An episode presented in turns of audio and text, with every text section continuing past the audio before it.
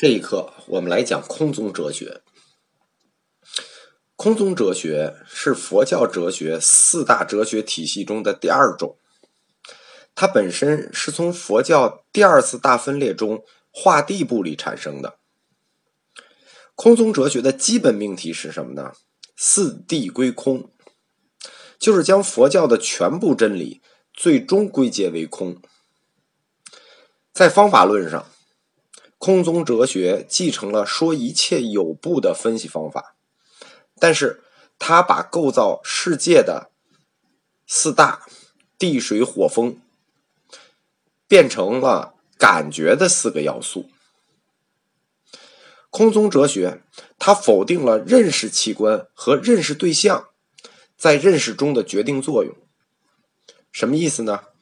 就是认识器官就是眼睛，比如说啊，也是。认识器官是眼睛，认识对象是你看到的东西。他既否认了这是眼睛的作用，他也否认了对象的存在。就是说，他既否认了器官，他也否认了认识对象。他认为，这都是意识职能制造出来的名言，而这种名言概念呢，是世俗世界的成因和标志，是不真实的。而最终的空寂，就是苦集灭道，最终都会归结为空。可以说，这种世界观和对世界的认识论是空宗哲学的核心。空宗哲学是最系统的表达了佛教中灰身灭智这一派的观念。跟说有部不一样，空宗哲学的书很少。在空宗哲学，在中国，它的代表作就是《诚实论》，但是流传时间很短。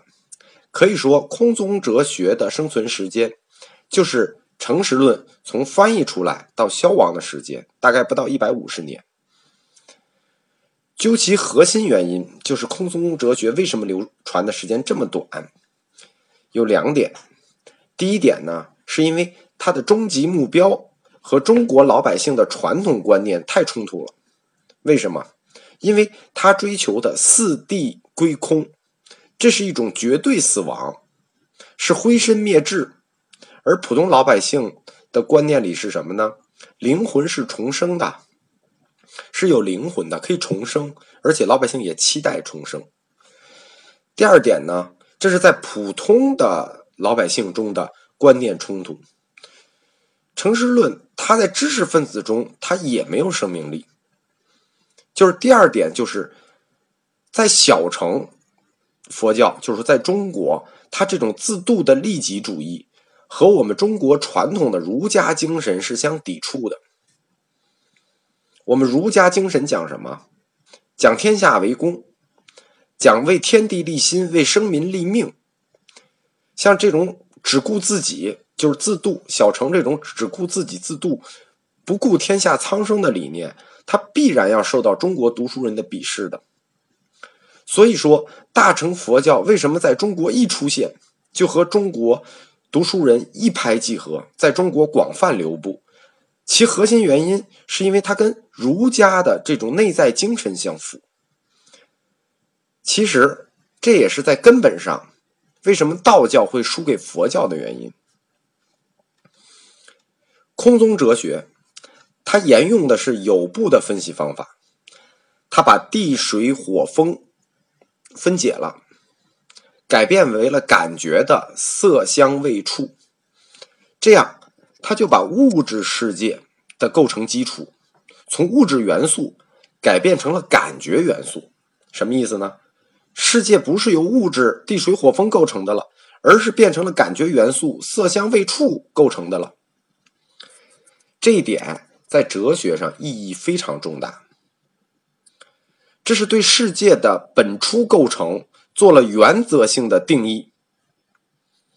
什么意思？世界不再是物质的了，而是意识的造作。物质元素是不真实的，而感觉要素色香味触被视为了真实。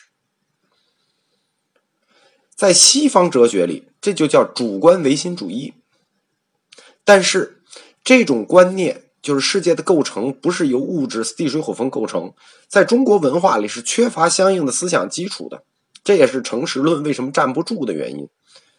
因为我们中国文化所有能理解的概念呢，一般情况下说，都是从百家争鸣那个时代就有渊源的思想或观念，比如儒家、道家、墨家、法家，而主观唯心主义这种东西。在中国没有相应的理论对照，所以说，它传到中国来，我们很难理解。可以说到今天看城市论，也觉得相当难理解。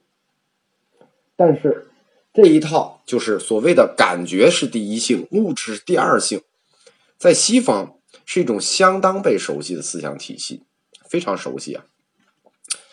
因为十八世纪最著名的哲学家乔治·伯克利。他就是近代经验主义的代表人物，就是他开创了主观唯心主义。什么叫主观唯心主义？所谓主观唯心主义呢？它是唯心主义哲学的一个基本形式之一，它对应的是客观唯心主义。他对物质世界的客观存在这件事情做了根本性的否定。他指出。一切外部世界的事物都是感觉或者感觉复合构成的，这种感觉才是真实存在，才是世界的本源。这不就跟我们前面说到的诚实论里提出来的这个完全一致了吗？就是感觉才是最真实的，而这个感觉是什么呢？就是所谓的伯克利提出来的是灵的概念。所谓的灵，就是一种精神。伯克利他有一句最有名的名言，叫“存在就是被感知”。大家老搞混这句话，“存在就是被感知”这句话是主观唯心主义的。大家经常说“存在即合理”，这句话是客观唯心主义的。这二者是有很大差异的。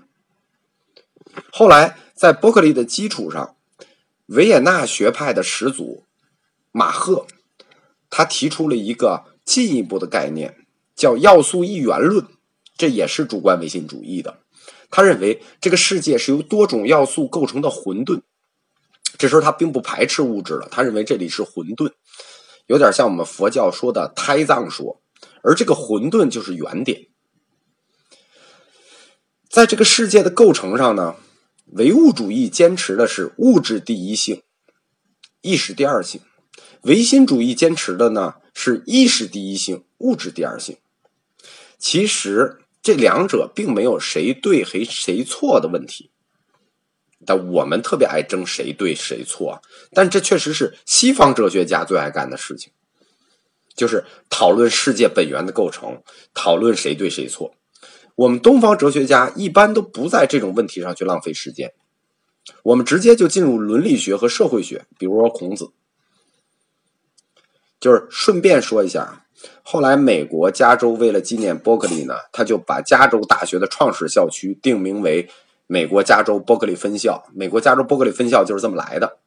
而马赫主义呢，就是我们说的要素一元论呢，它影响了马克思，他的这种思想影响了马克思，他是维也纳学派的。在马列主义里提到过，人是类的存在物，这个观念就是马赫主义的。